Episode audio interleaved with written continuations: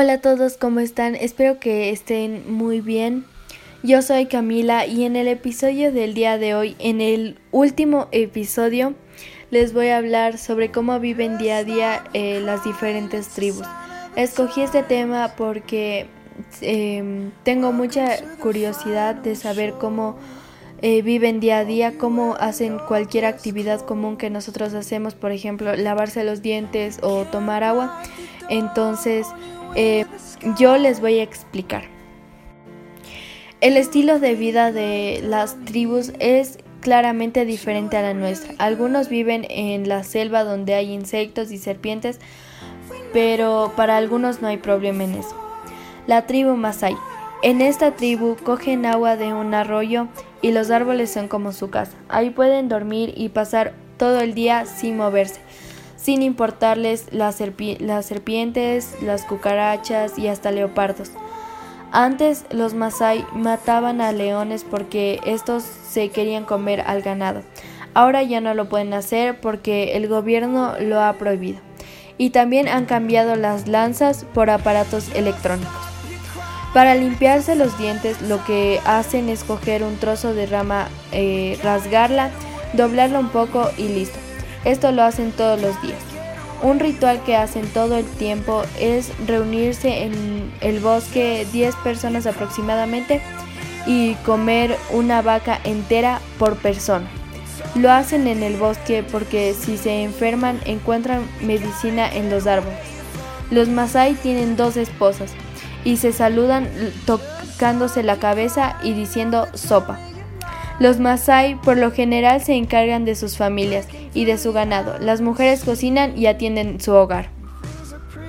Los Hammer viven de la agricultura y la ganadería básicamente. Cultivan sorgo, migo, verduras, algo de tabaco y algodón y crían rebaños de ovejas y cabras. Sus mercados principales están en Turmi y Dimeca, en los que se reúnen muchas otras tribus de los alrededores, como los Karo y los Dasanech.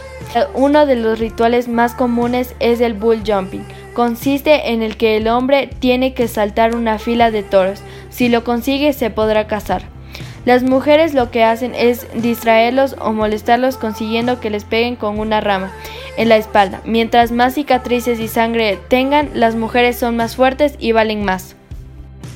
Los Taurej. La identidad Taurej siempre se ha mantenido ligada a la supervivencia, en un entorno tan hostil como el desierto, pero que también es su hogar. Para hacer frente a las continuas amenazas del hambre y las inclemencias climatológicas, disponen de dos herramientas las jaimas, compuestas por un armazón de madera atirandada cubierta de telas de diferente naturaleza, como pelo de animal o alfombras. Y el ganado, sin el cual no tendrían posibilidad de subsistir.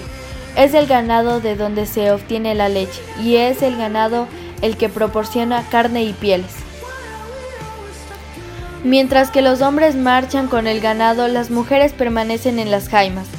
Ellos exploran el terreno, buscan el pasto, inspeccionan otros pozos y acuden a los mercados cercanos. Suelen ser los que cuando vuelven a la última hora de la tarde ordeñan el ganado. En ocasiones pasan varios meses alejados de su familia, mientras que las mujeres realizan las tareas intrínsecas del hogar, como limpiar, lavar la ropa, guisar o llenar bidones de agua. A efectos prácticos, la permanencia en la vivienda deviene en una suerte de matriarcado. Son las que gestionan los recursos, las que dominan la lectura y la escritura, y las que deciden sobre el campamento. Son también las que se quedan con este y con todo lo que hay en el interior en caso de divorcio. Y bueno, esto ha sido todo por eh, estos episodios, estos 10 episodios de este podcast. Espero que les haya gustado todos los temas y hayan aprendido mucho. Y nada más, gracias. Adiós.